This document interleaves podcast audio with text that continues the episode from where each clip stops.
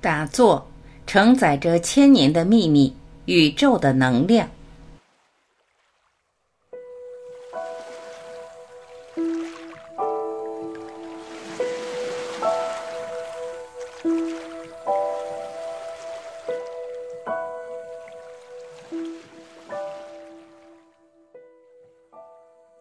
中国的道教和印度的瑜伽。以及佛教的坐禅有一个相同的秘术，打坐。这个秘术无论是谁先提出来，并且首先利用的，已经不是那么重要了，因为它能被这三家接受，并且都能从里面获取自己想要的结果，就已经证明它是多么的实用，以至于让他们都能推广，说明里面一定包含承载着宇宙间的秘密。这个秘密就是。宇宙和人之间的能量相应。中国古代庄子的《南华经》里就有劝人凝神沉思，甚至凝思内观，这和佛教的禅宗有一样的道理。中国古代有很多人练习过这种类似养生一类的静坐。苏东坡在黄州就曾经在一家道观里闭关七七四十九天。在他写的《黄州安国四记》里，可以看出他大部分时间都在练习打坐。另一个大儒曾国藩，每当有事不能决定时，就点上西香，凝神静思，寻求答案。所以他说：“每临大事必静气。”中国有句古语：“龙从火里出，虎向水中生。”这是说我们的经历主要有两种形式。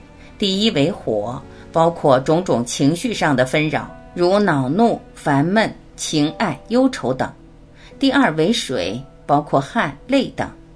在道家的宇宙论里，火用虎代表，水用龙代表，代表火或控制火者为心，代表水者为肾。这又和中国的中医一样。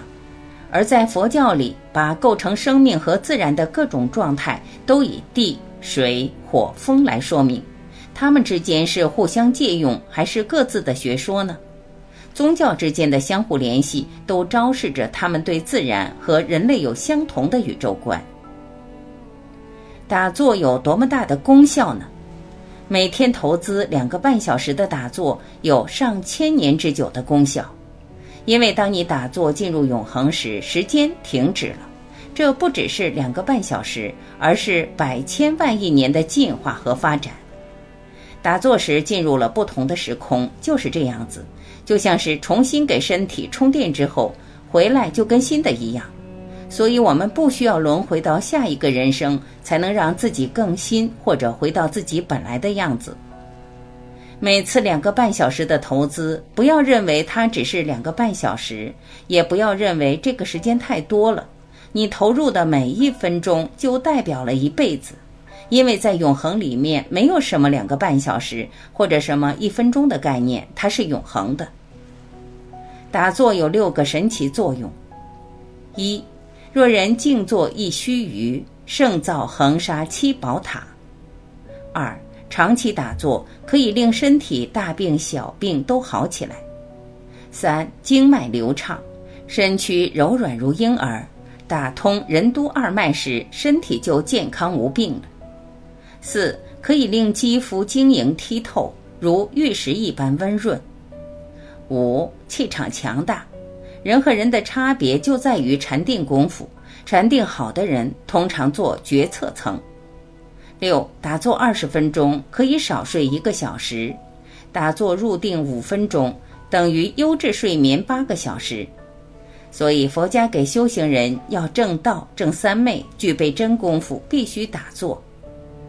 最理想的正确打坐方法：一、双足结跏趺坐，先将左足置于右腿上，再将右足置左足上，成金刚坐，男士用；先将右足置左腿上，再将左足置右足上，成如意坐。女士用，有的传承不论男女都采用金刚坐，双夹夫坐重心稳定，有利于身体的放松和长时间静坐，而且双足交盘使血液流动大大减缓，减缓生理活动，又增加体腔的静压力，有利于最大限度降低新陈代谢速度，便于入境。初学者一时还做不到，则只将一足至另一足上即可；再不行者，双足交叉散坐亦可。二，脊直。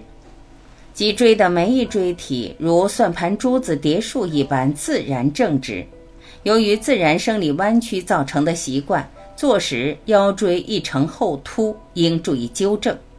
三肩张，两肩应舒张但不挺胸。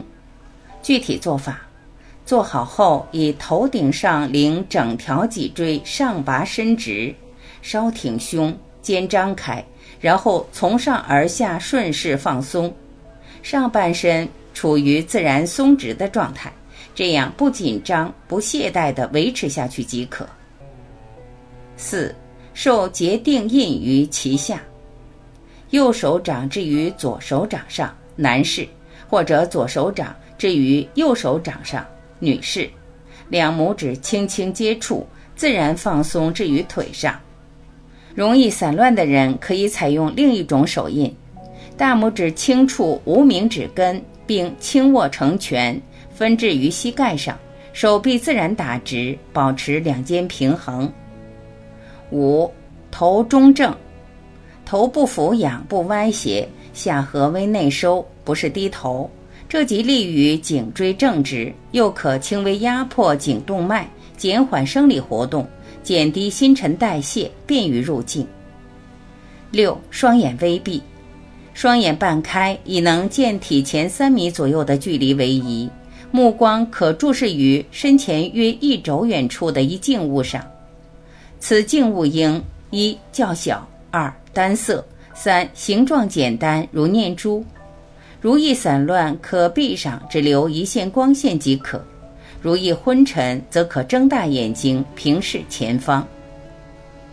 七，舌舔上颚，舌头的前半部轻舔上颚，不是舌尖用力抵上颚。具体窍门是：把舌后部的空气排尽，咽喉部放松，舌稍后缩即自然成，不必用力去抵。嘴唇轻闭，嘴部肌肉自然放松。上下牙不要相咬，稍留一缝隙，这就是最理想的坐姿七支做法。所谓七支，是指对身体要求的七个要点。这个打坐对身体和精神能带来无限的好处，但是就学佛来说，这不是成佛的要点。成佛是要找到本性，与坐禅的姿势没有关系。因此六祖慧能才说，成佛是要悟开本性。与一切外缘关系不大，你自性的种子不成熟，什么助缘也没有用。掌握了打坐的秘密，就能让我们行动起来，在禅定中接受来自于宇宙的能量，打开我们自身的秘密阀门，去和宇宙融合一体。